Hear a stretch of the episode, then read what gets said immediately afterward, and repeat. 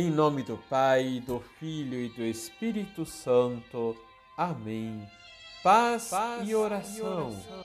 Olá, tudo bem com você? Animados pelo Espírito do Senhor, nos empenhemos por sempre fazer o bem, porque quem faz o bem nunca erra. Liturgia, Liturgia diária. diária. Jesus continua sua missão na Galileia, à beira do mar em Marcos capítulo 4, versículos de 26 a 34, Jesus conta duas parábolas que usam imagens do mundo agrícola, algo que era comum à multidão. Nessas parábolas, Jesus descreve a misteriosa ação de Deus no mundo, na construção do seu reino. A primeira parábola é a da semente lançada à terra o agricultor vê aquela semente brotar e crescer sem poder interferir no desenvolvimento da planta. Da mesma forma, o reino é uma obra de Deus que os homens não conseguem compreender totalmente e nem podem impedir ou apressar o seu crescimento. Podemos sim colaborar, mas não interferir. Por fim, no tempo certo, vem o tempo da colheita a imagem da colheita na Bíblia nos remete ao julgamento que um dia acontecerá.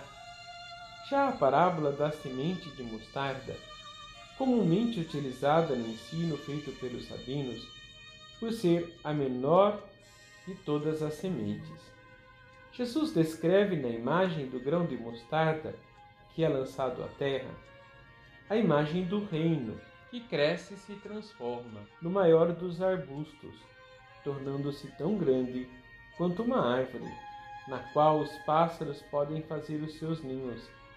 A imagem da árvore frondosa nos remete ao profeta Ezequiel, que anuncia que o reino vindouro será como uma grande árvore que reunirá todas as nações. Ezequiel capítulo 31, versículo 2. Assim como a mostarda fornece um lar e sementes saborosas, que alimentam os pássaros, da mesma forma, o reino de Deus reunirá inúmeras nações que serão saciadas com o banquete da vida, que se antecipa com a Eucaristia. Na vida do reino, muitos chegam com uma fé pequena, mas que se desenvolve ao longo do tempo, tendo como propósito a vida nova. O importante é que no tempo certo a mensagem de Jesus e o seu reino atingirá a sua plenitude.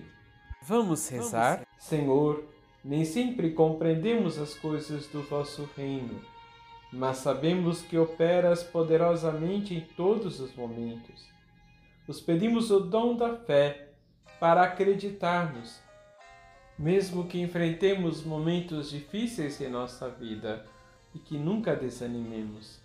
Assim seja. Receba a bênção do Deus Todo-Poderoso, Pai, Filho e Espírito Santo. Amém. Em nome do Pai, do Filho e do Espírito Santo.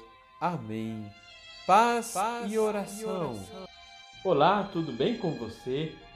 Animados pelo Espírito do Senhor, nos empenhemos por sempre fazer o bem, porque quem faz o bem nunca erra. Liturgia, Liturgia diária. diária. Jesus continua sua missão na Galileia, à beira do mar. Em Marcos capítulo 4, versículos de 26 a 34, Jesus conta duas parábolas que usam imagens do mundo agrícola, algo que era comum à multidão. Nessas parábolas, Jesus descreve a misteriosa ação de Deus no mundo, na construção do seu reino. A primeira parábola é a da semente lançada à terra. O agricultor vê aquela semente brotar e crescer sem poder interferir no desenvolvimento da planta. Da mesma forma, o reino é uma obra de Deus que os homens não conseguem compreender totalmente e nem podem impedir ou apressar o seu crescimento. Podemos sim colaborar, mas não interferir. Por fim, no tempo certo, vem o tempo da colheita. A imagem da colheita na Bíblia nos remete ao julgamento que um dia acontecerá. Já a parábola da semente de mostarda, comumente utilizada no ensino feito pelos sabinos, por ser a menor de todas as sementes. Jesus descreve na imagem do grão de mostarda que é lançado à terra a imagem do reino que cresce e se transforma no maior dos arbustos, tornando-se tão grande quanto uma árvore, na qual os pássaros podem fazer os seus ninhos. A imagem da árvore frondosa nos remete ao profeta Ezequiel, que anuncia que o reino vindouro será como uma grande árvore que reunirá todas as nações. Ezequiel capítulo 31, versículo 2. Assim como a mostarda fornece um lar e sementes saborosas que alimentam os pássaros, da mesma forma, o reino de Deus reunirá inúmeras nações que serão saciadas com o banquete da vida, que se antecipa com a Eucaristia. Na vida do reino, Muitos chegam com uma fé pequena, mas que se desenvolve ao longo do tempo, tendo como propósito a vida nova. O importante é que no tempo certo a mensagem de Jesus e o seu reino atingirá a sua plenitude. Vamos rezar? Senhor, nem sempre compreendemos as coisas do vosso reino, mas sabemos que operas poderosamente em todos os momentos nos pedimos o dom da fé para acreditarmos, mesmo que enfrentemos momentos difíceis em nossa vida e que nunca desanimemos. Assim seja.